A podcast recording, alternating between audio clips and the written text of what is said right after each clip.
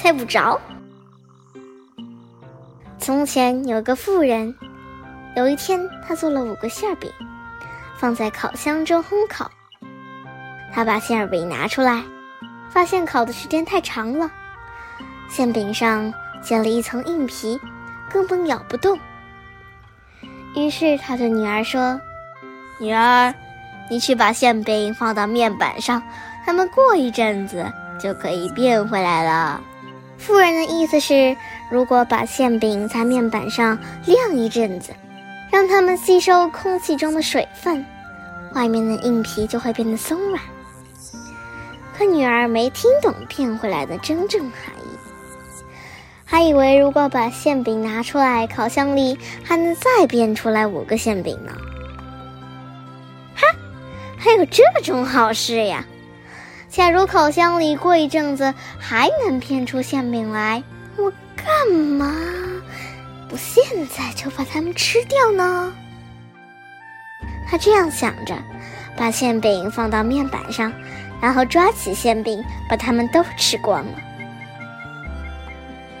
到了吃晚饭的时候，夫人说：“女儿，去给妈拿一个馅饼来，我估计它们现在应该变回来了。”他跑到烤箱跟前，打开一看，里面连一个馅饼都没有。他赶忙跑过来，对夫人说：“妈，馅饼都还没回来呢，一个也没回来吗？一个也没回来。算了算了，就算他们一个也没有回来，今晚我也要吃一个尝尝。要是他们一个也没回来。”可怎么吃呀？用嘴咬着吃呗！哎呀，别啰嗦了，快去给妈拿一个变得最像样的来。妈，在馅饼变回来之前，你管保连一个最不像样的也都吃不着，因为原来的馅饼统统都被我吃光了。妇人气得哭笑不得，只好搬出纺车。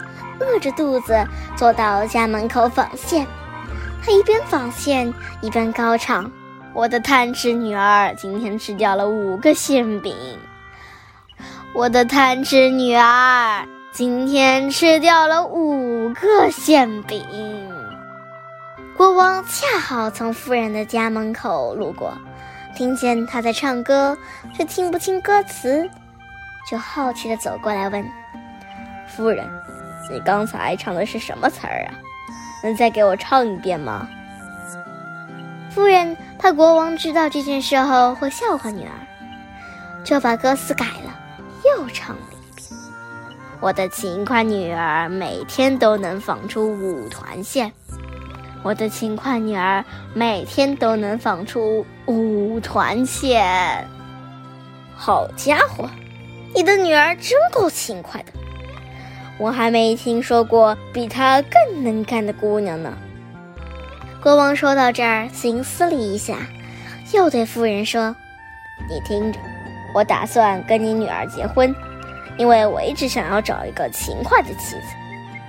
不过她必须答应我一个条件，在一年的头十一个月里，她可以想吃什么就吃什么，想穿什么就穿什么，想怎么玩就怎么玩。”但到了最后一个月，他必须每天给我纺出五团线来，不然我就叫他的脑袋搬家。没问题，夫人回答说：“她认为女儿跟国王结婚是一件很光彩的事，到时候准会举办一个非常盛大的婚礼。至于每天纺出五团线的问题，完全可以想办法推脱。”到时候说不定能想出许多推脱的法子。还有国王的事情这么多，到时候很可能早把这件事忘到脑后去了。于是，夫人的女儿第二天嫁给了国王。